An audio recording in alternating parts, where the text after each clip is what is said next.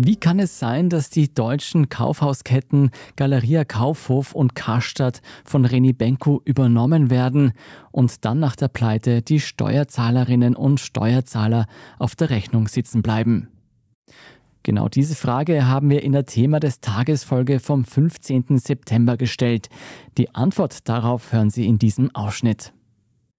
Josef Gepp, Reni Benko ist ja nicht nur in Österreich als Unternehmensretter aufgetreten, sondern auch in Deutschland. Da hatte die Kaufhauskette Karstadt Kaufhof übernommen. Die Sanierung dieser Kaufhauskette ist in Deutschland aber nicht so gut gelungen wie angekündigt. Was ist denn hier schiefgelaufen?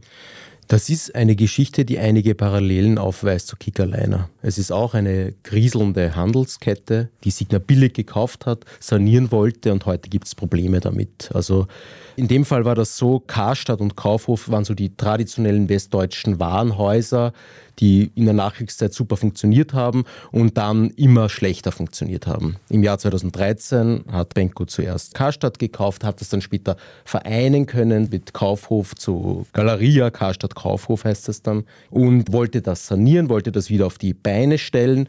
Und inzwischen gibt es einige staatliche Hilfsaktionen, es gibt zwei Sanierungsverfahren, Rettungsversuche und zuletzt halt sind viele Filialschließungen und der Abbau der Mitarbeiterinnen und Mitarbeiter angekündigt.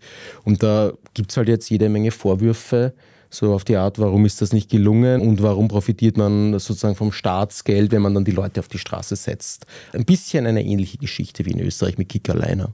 Ist denn dieses Projekt noch zu retten? Ja, diese Verfahren laufen gerade. Es ist auf jeden Fall viel böses Blut entstanden und wir haben den Hubertus Heil interviewt. Das ist der deutsche Arbeitsminister und Vizechef der SPD, also von der Kanzlerpartei, also ein sehr, sehr wichtiger Politiker in Deutschland. Und ich lese mal kurz vor, was der sagt über Karstadt Kaufhof. Der sagt, es gibt höflich ausgedrückt einen ziemlichen Groll über das Verhalten des Managements. Es ist bitter zu sehen, dass Beschäftigte, die gute Arbeit leisten, für krasse Managementfehler der Vergangenheit büßen müssen. Und er hält es nicht für akzeptabel, dass selbst rentable Kaufhäuser geschlossen werden sollen. Also das sagt der Minister über dieses Unternehmen und ich würde sagen, das ist schon recht aussagekräftig. Auch hier werden SteuerzahlerInnen die Rechnung tragen müssen, wie es aussieht. Viele Jobs sind draufgegangen. Denkst du, nach dem, was alles schiefgelaufen ist in Deutschland, Signer und René Benko haben es sich mit unserem Nachbarland verscherzt? Das ist schwer zu sagen, weil es findet ja auch auf komplett unterschiedlichen Ebenen statt. Also ob jetzt eine Stadtverwaltung so drauf hört, was die Regierung ganz oben in Berlin sagt. Es ist aus vielerlei Gründen sehr viel schwieriger geworden. Eben weil das Handelsgeschäft viel schlechter funktioniert, als man gehofft hat und vielleicht derzeit noch wichtiger aufgrund der ganzen Zinslage und der gesamtwirtschaftlichen Lage.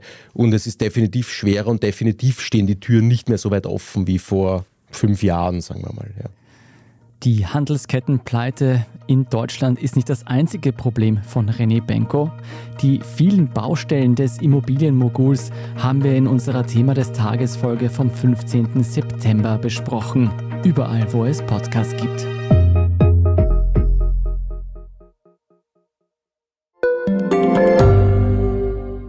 Das Standardforum ist ein Ort zum Mitreden, auch ganz anonym, wenn Sie das möchten.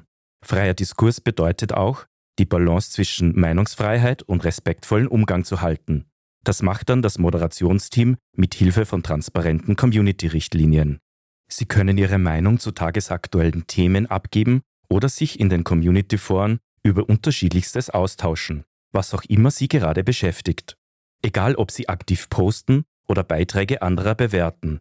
Ihre Stimme findet Anklang bei über 100.000 aktiven Userinnen und Usern. Einfach bei dst.at/forum anmelden und losreden.